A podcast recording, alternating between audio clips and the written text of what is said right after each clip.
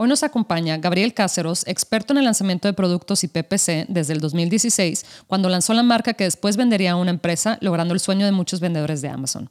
Gabriel nos da varios tips que podemos aplicar en nuestra estrategia de lanzamiento de productos para hacerlo menos costosa. ¿Estás listo para aprender, dominar y sacarle el máximo provecho a esta oportunidad? Si es así, bienvenidos a Serious Sellers Podcast en español.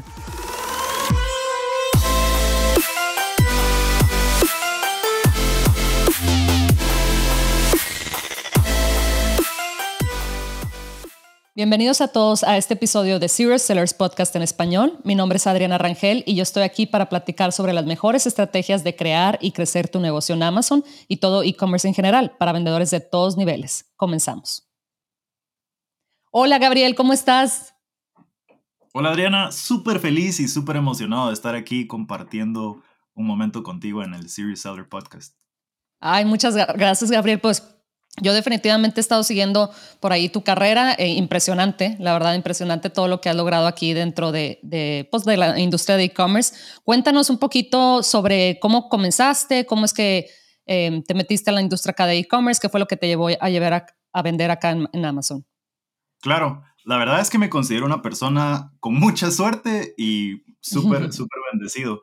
La verdad es que yo me metí a Amazon por la chica que me gusta. Estábamos trabajando en el mismo lado y un día de repente me dice, mire, me voy. Ella estaba estudiando diseño gráfico y me dice que se va a ir a, a, trabajar con alguien que vende en Amazon.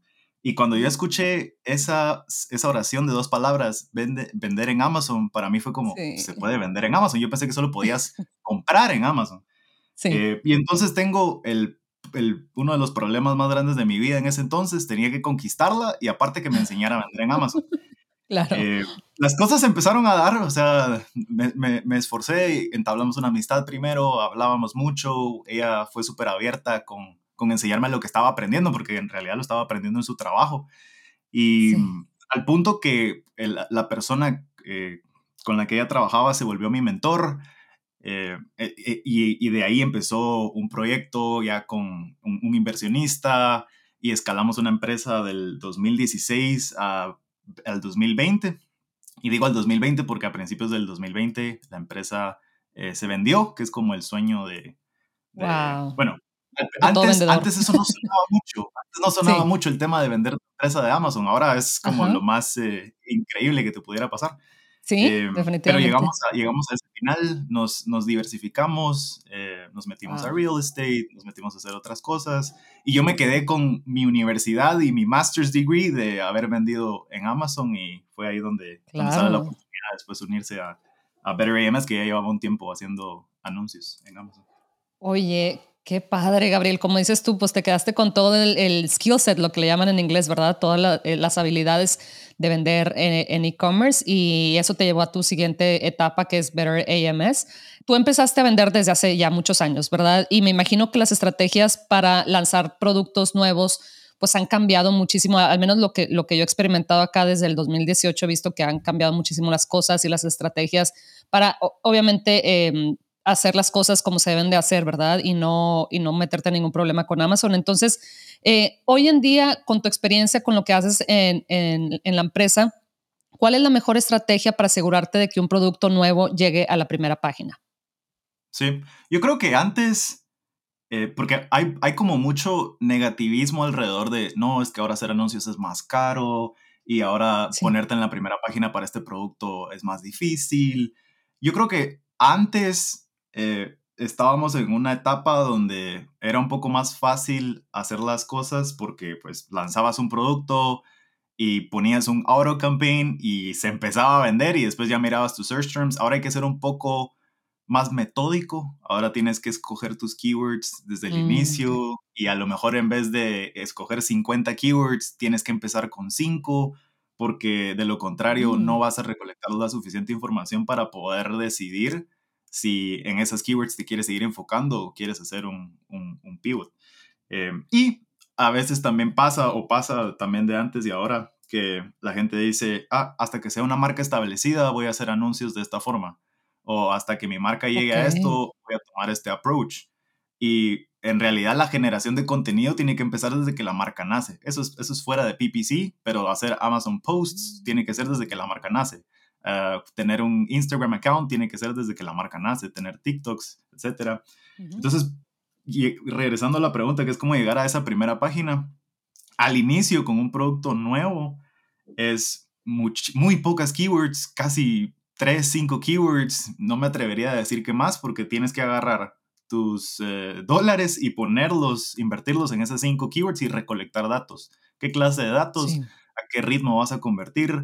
Eh, ¿cuál, va, cuál, es, ¿Cuál es el costo de convertir a, a, a, ese ritmo? Porque cada una de esas keywords, por el nivel de competencia, puede tener un CPC diferente. Eh, y entonces eso te va dando eh, una guía de, ok, en esta keyword convertía X porcentaje, digamos 15%, y mi CPC fue de 50 centavos. Eso quiere decir que no es tan competitivo y puedo empujarlo un poquito más, mientras que tal vez en otra convertiste al 8%, que también es buenísimo, pero el CPC fue de 1.50, por decir algo. Entonces es, es como que ahí vas, ah. vas como que cambiándolo un poco. Pero esa es la forma. Y algo que pasa, y creo que es un, tal vez no un common mistake, pero sí algo que los sellers nuevos están con incertidumbre o miedo de hacer, es de subir sus bits. Y mm. las bits o las pujas es la única cosa de la que tenemos control como, bueno, una de las pocas cosas de las que tenemos control como sellers. Em, entonces, si eres un seller y estás lanzando tu primer producto, yo te diría, no tengas miedo de empujar tus bits, porque lo que necesitas cuando estás lanzando un producto es que se muestre en la primera página. ¿Para qué? Para que tenga ventas, pero no va a pasar si no pasas tu bid de un dólar a cinco o de cinco a ocho. Eh, mm. y eh, mi recomendación para esto sería que sigan el, el Dynamic Bidding Down Only para que Amazon, pues, ah. aunque tu bid sea de 8 dólares, te cobre 2 dólares, 3, dependiendo de cuál es, el, cuál es el CPC del mercado. Pero esa es la forma para llevarlo a través de PPC.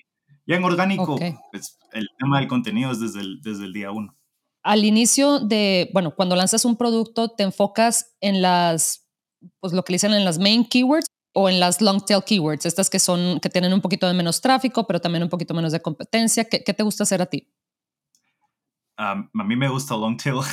es que Depende de la marca, porque yo te podría decir, con esta marca nos vamos con main keywords porque tienen el budget, tienen eh, eh, ya, ya, ya es un producto de su línea de productos y va a ser un poco mm. más fácil.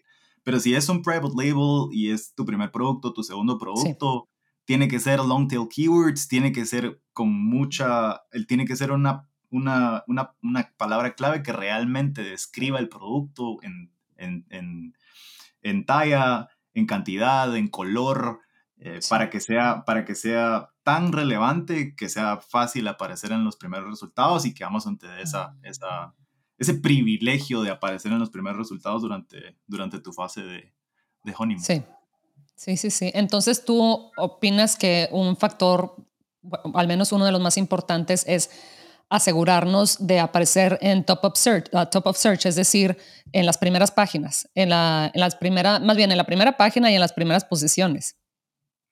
Durante un lanzamiento es, es difícil, es complicado porque pues, no tienes reviews, pero al mismo tiempo necesitas generar ventas y necesitas como meterte en ese flywheel effect de generas las suficientes órdenes para que tu review conversion rate sea de 1, 2, 3% y ahí vas, generas tu primer review e inmediatamente el, el conversion rate cambia, estabas convirtiendo a un 3%, empiezas a convertir a un 8%. Eh, sí recomiendo Top of Search y, y, te voy a recomendar cosas que, que, yo hago. Yo me voy agresivo por Top of Search en pocas keywords porque sé que si, mm. si amplío mucho las keywords, al final puedo tener varios clics en muchas keywords y eso no necesariamente quiere decir que recolecté datos para poder usar después en, la, en, las keywords que probé. Eh, y Top of Search generalmente y por cómo eh, y por data que hemos visto de, otras tiendas, de otros lanzamientos, es generalmente e, históricamente el que convierte, el que convierte mejor. Pero depende un poco de, tu categoría, ¿sabes? Porque no es lo mismo vender eh, algo en Decor, donde no necesariamente tienes que ser top of search si tu producto es, tiene alguna diferenciación interesante eh, pero si estás vendiendo, no sé, black mousepads, por decirte algo, lo tengo literalmente enfrente, y, hay 50 black mouse, mousepads, pues a lo mejor ahí sí tienes que aparecer en top of search, que eso también es un hint de que a lo mejor el producto no está muy bueno, eh, porque va a costar un poquito más, tenés que aparecer porque el, el, usuario está acostumbrado a darle clic a, a, los primeros resultados en una categoría así. Mm, pero en Decor a lo mejor no, no, es necesario ser tan agresivo, pero sí aparecer en la primera página, por ejemplo. Porque si quieres, si quieres dominar alguno, alguno de esos espacios. Sí, fíjate cómo, cómo, cambian las cosas, ¿verdad? Dependiendo también de tu producto. Como dices tú, eh, si es un producto poco diferenciado, vas a tener que, em, pues ahora sí que luchar por las primeras posiciones, ¿verdad? Em, va, a ser, va a ser como que esa lucha constante por aparecer antes que tus competidores para tú llevarte la venta, pero si es un producto que diferencias y que tiene una funcionalidad o un diseño diferente, em, entonces no te tienes que preocupar tanto por eso, ¿verdad? Te tienes que preocupar más como por llenar las expectativas y por hacer un producto bueno que, que por eh, ganar esa carrera. Sí, y cuando, y cuando es súper interesante y aquí no les estoy diciendo que se metan a vender Decor porque va a haber menos competencia y no tiene que aparecer necesariamente en el top of search. Sí. Eh, y les puedo dar un poco más de insights de eso. Por ejemplo, en Decor, generalmente el conversion rate es súper más bajo que en una categoría ah. como, por ejemplo, bueno, suplementos, el conversion rate es súper alto. Pero en una categoría, por ejemplo, de fitness, eh, comparado a Decor, en fitness, unas, unas fitness bands, por ejemplo, eh, van a convertir consistentemente en 10, 8% de conversion rate. En Decor, como es un poco más, es un poco más ambiguo eh, y el consumidor no necesariamente está buscando algo en específico, sino que quiere ver algo que conecte con él primero para poder comprarlo, el conversion rate es de un 3%. Entonces tus bits no pueden ser tan agresivos en Decor porque tienes que navegar la parte de, uy, como, estoy, como mi conversion rate es bajo, tengo que tener un CPC moderado para que mi ACO sea, sea, sea, sea estable. Mientras que en el lado de fitness bands, sí voy a convertir mejor y mi CPC va a ser más caro porque es más competitivo. Y a lo mejor los dos van a parar con el mismo ACOS, eh, tanto fitness bands como, como Decor, pero se, se toma un approach diferente dependiendo de la categoría y, y, y cada quien lo tiene que adaptar a su, a su nicho. Oye, Gabriel, qué interesante. Fíjate, ahorita mencionas eh, varios términos tales como eh, top of search, como conversión, como CPC. ¿Cuáles son las key metrics o las métricas clave, por así decirlo, en las que un vendedor se tiene que enfocar para asegurarse de que Amazon favorezca a su producto y pues lo ponga en la primera página? Sí, hay Uy, aquí creo que voy a tener que dar mi tip de 45 segundos que tenía para... Ándale, pues está bien, está bien, dale. Porque yo creo que hay, hay, hay, muchas cosas que suceden semana a semana en, en, en, las diferentes categorías que a veces el seller no está aware of, no está al tanto de, y es importante que tenga en, tenga en mente o tenga presente las métricas del negocio para poder decidir si es un buen momento para invertir más dinero en ads, por ejemplo, o es un buen momento para bajar tu, tu presupuesto, tus bits, etcétera.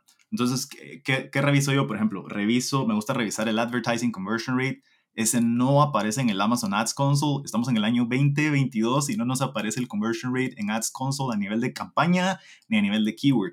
Tienes que descargar un reporte, eh, filtrarlo, sacar las keywords, sacar tus top keywords y ver cómo están convirtiendo. Eh, en Atomic, por ejemplo, se puede, se, puede, se puede ver, se puede explorar eh, se puede revisar eh, esto, pero en, el Ads Console todavía no se puede. Me gusta revisar eso para saber si, si estoy convirtiendo mejor. Es una buena idea tal vez llevar mis pujas un poco arriba. A, lo mejor gano un par de posiciones y puedo referenciar con el Keyword Tracker si eso está mejorando o no. Y lo otro a nivel un poco más macro es el Unit Session Percentage, que es como el overall, eh, la tasa de cierre total de las, de las ventas a nivel de easing para poder ver si eh, a nivel orgánico el listing está mejorando o eh, algo, está, algo está sucediendo, porque no es normal que pues, tengas consistentemente una tasa de cierre del 30% y sesiones, no sé, 500 sesiones a la semana, a que una semana tengas 5% de, de, de, de eh, tasa de cierre y 50 eh, sesiones. Y ahí es donde empieza la parte de, bueno, ¿cómo arreglo esto? Y ahí te metes al listing, empiezas a ver y, te das cuenta que, por ejemplo, alguien te puso un review de una estrella y ahora es tu top review, por ejemplo. Eh, y, sí. y, eso cambia completamente eh, cómo, cómo te tienes que mover porque tienes que o hacer alguna campaña o tratar de incrementar tus reviews para poder mejorar ese aspecto, incluso desacelerar tu gasto en ads hasta que arregles el problema, porque convertir con un, con un conversion rate malo, no malo, pero gastar mucho sin convertir, también puede afectar tu, tu, listado de manera negativa. Entonces es algo con lo que, con lo que hay que tener un poquito de cuidado. Eh, me enfoco, obviamente me fijo en ACOS, nosotros hacemos anuncios, entonces me fijo en ACOS, pero a veces pasa a un segundo plano la parte de ACOS porque es más importante revisar el, el, el tacos y que haga sentido la relación entre mis, mis ingresos totales versus el, la inversión en anuncios para pues, ir, irlo llevando y no enfocarme tanto en ICOs, porque a veces en ICOs, dependiendo de la competencia de las keywords, podemos ser súper agresivos en una keyword, tener 80% de ICOs en esa keyword en particular, pero si viendo el big picture, vamos a tener un 6-8% de, de tacos porque estamos manteniendo organic ranking, estamos manteniendo eh, la posición de nuestro anuncio, tiene todo el sentido del mundo mantener esa, esa agresividad. Fíjate, Gabriel, existen nichos que obtienen más ventas o conversiones en un punto específico del día, por ejemplo, en la noche. ¿Y tú crees que hay una manera de hacer que el presupuesto se gaste más durante ese rato, eh, ese, ese, esas horas, o sugieres mejor dejar que Amazon decida cómo distribuir el presupuesto? Esa es una pregunta súper interesante y siempre la tienen vendedores que les gusta meterse a ver los números a fondo y, y se cuestionan más, más de la información que tienen disponible en el Ads Console, por ejemplo. Ahorita acabo de mencionar hace, hace, hace unos minutos que no tenemos conversion rate en el, en el Ads Console, por ejemplo. Y esta es otra de las métricas que si tú vienes de otra plataforma, por ejemplo de Google, en Google puedes ver o puedes poner o setear o ajustar que tus anuncios se muestren a ciertas horas del día. Eh, y te va a decir Google a qué hora te dieron clic para ciertas cosas, pero en Amazon no funciona de la misma manera. Entonces no, no, podemos asumir que porque todas las ventas entran en la noche, los ads solo deberían correr en la noche porque no sabemos el, el, ah, el, no sabemos el customer journey de a lo mejor lo vio en la mañana, le dio add to cart, ah, pero este, esta persona en particular está haciendo el checkout al final del día porque, no sé, por, por razones de envío, por ejemplo, lo quiere recibir eh, el viernes y por eso siempre completa su compra el miércoles en la noche en vez del miércoles por la mañana. Son cosas que yo como anunciante y como eh, dueño de marca me encantaría ver y creo que Amazon, en aquí voy a lanzar la predicción, creo que en Amazon alrededor del 2024 principios del 2025 puede que nos empiece a, dar eh, day parting Ah, datos de day parting. Pero por el momento, sí. por el momento esto es especulación. Es, si alguien dice que eh, sus anuncios convierten mejor en la noche, eso no quiere decir que debería correr ads solo en la noche. Mi recomendación y en mi experiencia, si veo que los anuncios o las campañas que duran en presupuesto a lo largo del día tienden a tener más ventas y mejor performance. Pero eso también quiere decir que tienes que ajustar tus bits eh, de cierta forma para que tu gasto no se exceda, porque un, error común, y, creo que lo podemos atar a lo que hablábamos antes, es que nos vamos a, ser agresivos para dominar cierta keyword, ¿no? Pero como estamos siendo súper agresivos, nos quedamos sin presupuesto y entonces los anuncios ya no corren a lo largo del día. ¿Qué quiere decir eso? Si ya estamos llegando a esa primer posición, pero nos estamos quedando sin presupuesto, hay que, hay que tratar de ordenarlo o, bajar los bits de tal manera que logramos escalar la posición a lo largo del día. Y eso quiere decir que en vez de ser nosotros los que nos vamos a quedar sin presupuesto, va a ser el competidor. O, o, vamos, a durar, vamos a durar más en la primera página que el competidor.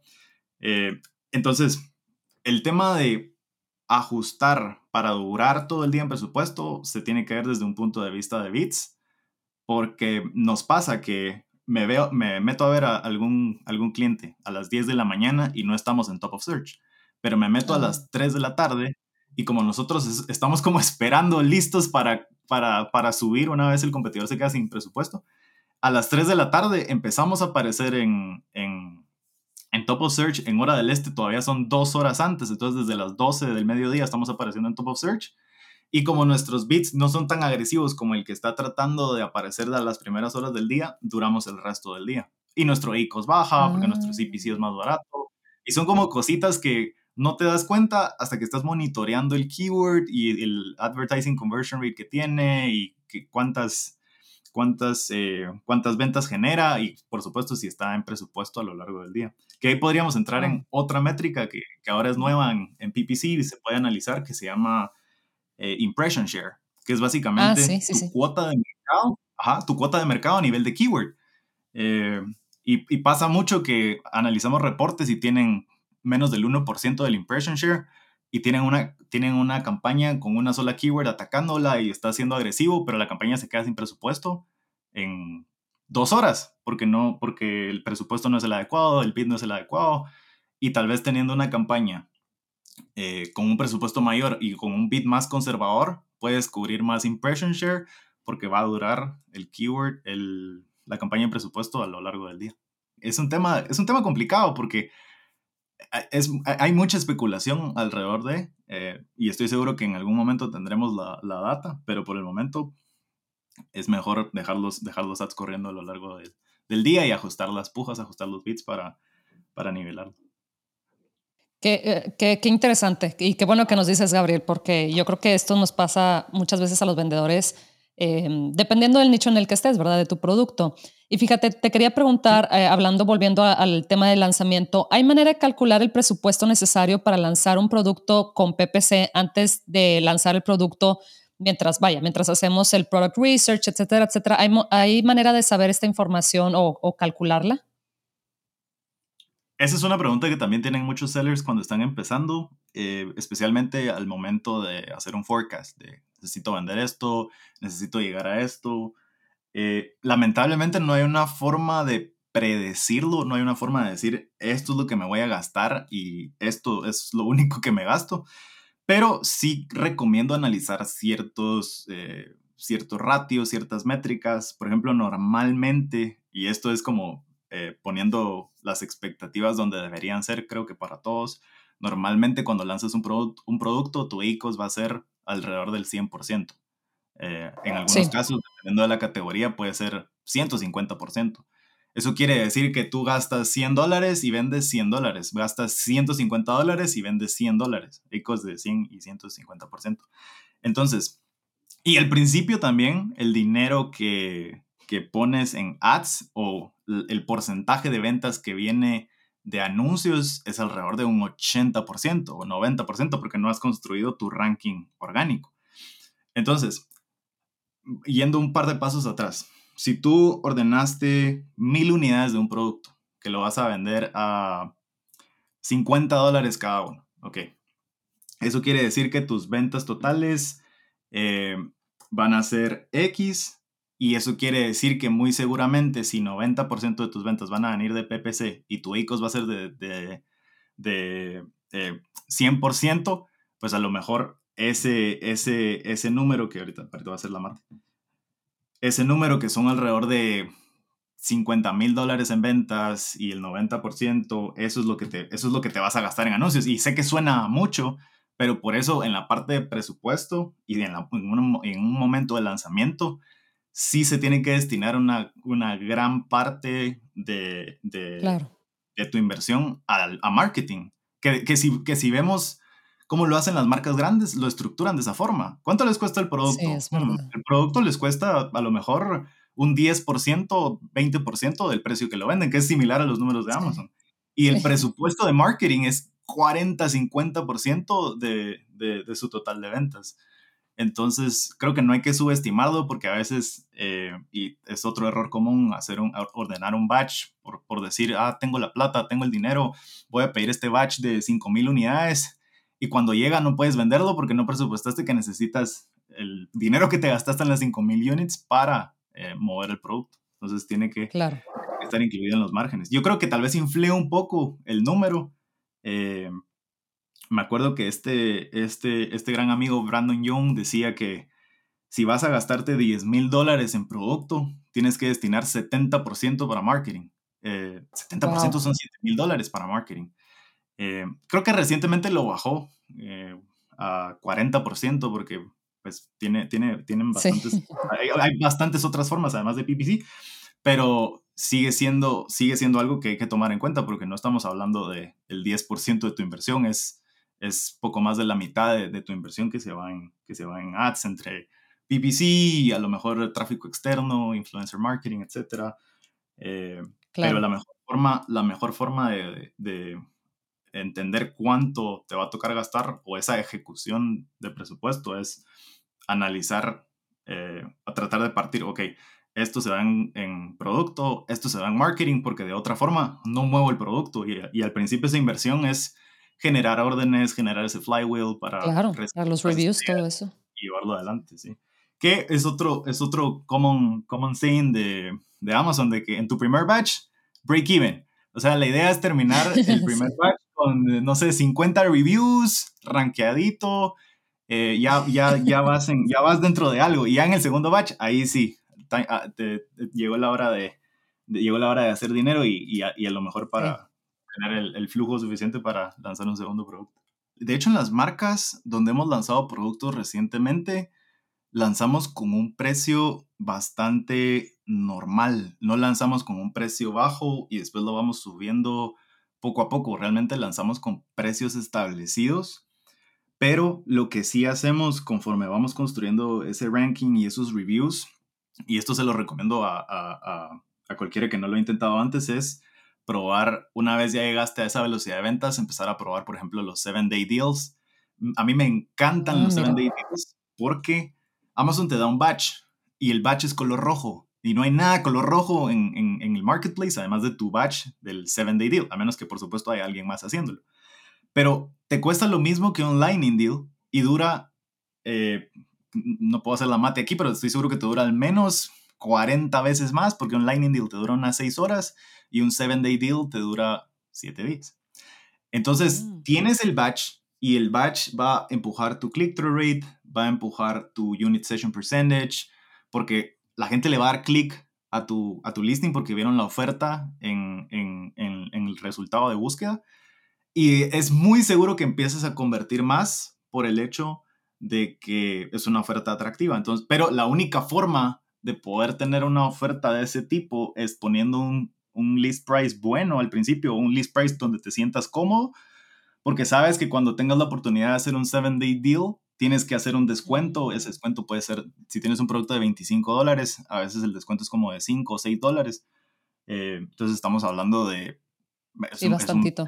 Es un, es un 20% de descuento. Entonces es algo que hay que tomar en cuenta al momento de hacer el list price. Pero funcionan una maravilla. Se acelera tu VSR, mejoran tus posiciones orgánicas eh, y lo están haciendo clientes que están en la plataforma de Amazon. No hay ningún tipo de manipulación. Es tú jugando con Amazon y empujando el acelerador. Entonces, me, me, me gusta mucho. Eh, si ahorita hay alguien que ya está vendiendo y no está corriendo 7 Day Deals, le recomiendo que lo pruebe porque es un, es un acelerador y muy poca gente siento que toma, toma ventaja de esto. Oye, Gabriel, pues te voy a tener, ya sé que ya nos diste tu, tu 30 second tip, pero ahora que mencionas esto de, del 7 day deal, em, para aquellos que nunca lo, lo, han hecho, ¿cuáles son los pasos? Digo, no tiene que ser específicamente, ¿verdad? Pero para que la gente encuentre cómo postularse para estos deals. Claro. Eh, los deals, puedes accesar a los deals a través de la parte de advertising en la pestaña de Seller Central. Pero eh, para ser súper transparente en este sentido, tienes que tener, o sea, tienes que calificar a los 7-day deals. A los 7-day mm, deals es importante eh, que cuando lances, lances con una estructura y lances con un objetivo y lances buscando la generación de ventas.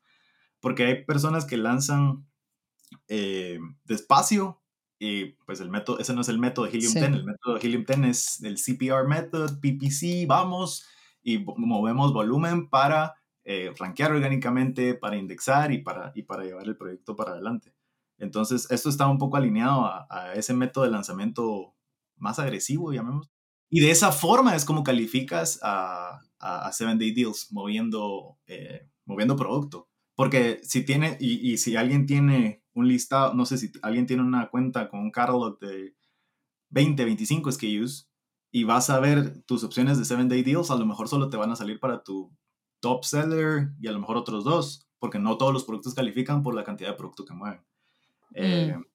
a veces el trigger puede ser hacer un Lightning Deal primero y después califica 7 Day Deals por alguna razón. Ah, eh, hay, hay, hay, diferentes hay diferentes casos, pero es, es algo que hay que probar definitivamente. Oh, Gabriel, pues nos llenaste de puros tips, de puras cosas súper, súper útiles. Eh, te vamos a tener que tener otra vez aquí una parte 2, otro episodio, porque es eh, interminable esta información, pero ¿dónde te pueden encontrar eh, la gente que, le interesa saber más de todo este conocimiento que nos compartes? ¿Dónde te pueden encontrar, ya sea redes sociales, etcétera, em, para, para contactarte o aprender más de lo que tú platicas? Claro, Estoy constantemente publicando en lo que estoy trabajando, en lo que encuentro, en los problemas que tengo en LinkedIn. Eh, Ahí publico la mayoría de cosas que me suceden, la mayoría de fracasos o éxitos, cosas nuevas. y LinkedIn es una plataforma que está llena de, de, mucha información de ese tipo. Eh, Vincenzo acaba de estar en el podcast recientemente y, mm. y, él es una persona que está constantemente eh, aportando valor a la comunidad y se aprende, se aprende muchísimo ahí. De hecho, ahí conecté contigo la primera vez. Entonces, estoy en LinkedIn. Y em, pues estoy en todas las plataformas, estoy en TikTok con contenido en español, estoy en Instagram también con contenido en español, en LinkedIn es un mix de, de español e inglés, em, pero todo es actionable, actionable y... Sí, ya veo. Y, y in deep. Sí, ya veo. Gabriel, pues muchísimas gracias por acompañarnos, muchísimas gracias por todos estos tips, la verdad es que son cosas que yo creo que en la rutina no, siempre pensamos, ¿verdad? Que si todos estos detallitos, que dónde encontrar cierta información, en qué métricas fijarnos, que es, es de suma importancia, ¿verdad? Porque a veces pensamos que el problema está en otros lados y muchas veces son, este, es realmente entender de dónde viene, este, pues sí, no quiero decir el problema, pero ¿dónde está la causa, verdad? O, qué podemos mejorar. Entonces, te agradezco mucho por todo esto. La verdad es que yo siento que aprendí muchísimo. Estoy segura que, que todos los demás que nos están escuchando también. Y espero tenerte por acá de regreso pronto. Un gusto, Adriana, y súper apuntado para un segundo episodio. Perfecto, Gabriel. Pues muchas gracias y hablamos pronto. Hasta luego. Chao.